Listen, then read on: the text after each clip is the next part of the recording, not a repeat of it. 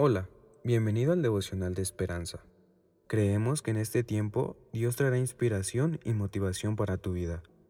Así que prepárate para recibir una palabra de parte de Dios. 2 de enero. El verbo y un nuevo año. Basado en Juan 1 del 1 al 14.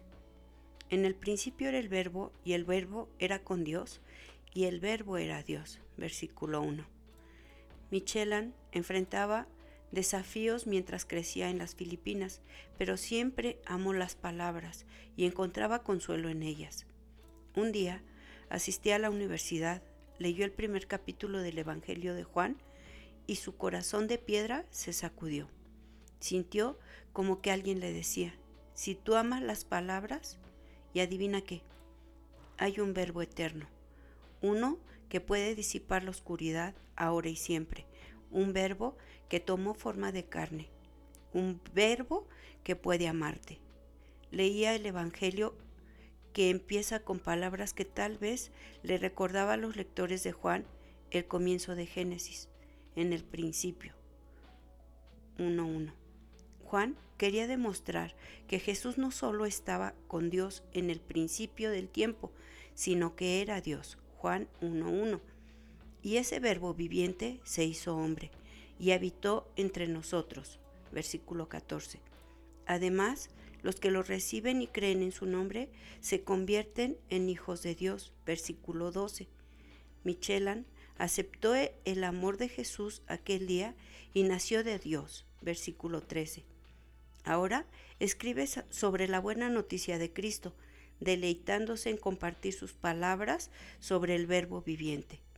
Si creemos en Cristo, nosotros también podemos compartir el mensaje del amor de Dios. ¿Qué palabras llenas de gracia podemos expresar durante este año nuevo? Señor Jesús, dame las palabras para hablar y bendecir a alguien con tu gracia y amor hoy y todo el año. Este devocional nos invita a poder compartir las buenas nuevas del Evangelio y, nos recuerda que hubo un hombre, un hombre, un Dios que se hizo hombre para venir a, morir en una cruz del Calvario para nuestra salvación y nos invita a que nosotros podamos compartir estas buenas nuevas con los que no las conocen. Oremos. Bendito Padre Celestial, yo te pido, Señor, que a lo largo de este nuevo año pueda tener esa sabiduría de lo alto, que pueda dejarme guiar por tu Santo Espíritu para hacer luz a otras personas que no te conocen. Te doy gracias por, por tu palabra bendita en el nombre poderoso de Cristo Jesús y dejo dos preguntas para reflexionar. ¿Qué significa que Jesús es el verbo de Dios? ¿Qué diferencia hará esto en tu vida en este año nuevo? Esperamos que hayas pasado un tiempo agradable bajo el propósito de Dios. Te invitamos a que puedas compartir este podcast con tus familiares y amigos para que sea de bendición a su vida. Puedes seguirnos en Facebook, Instagram y YouTube como Esperanza Tolcayuca. Hasta mañana.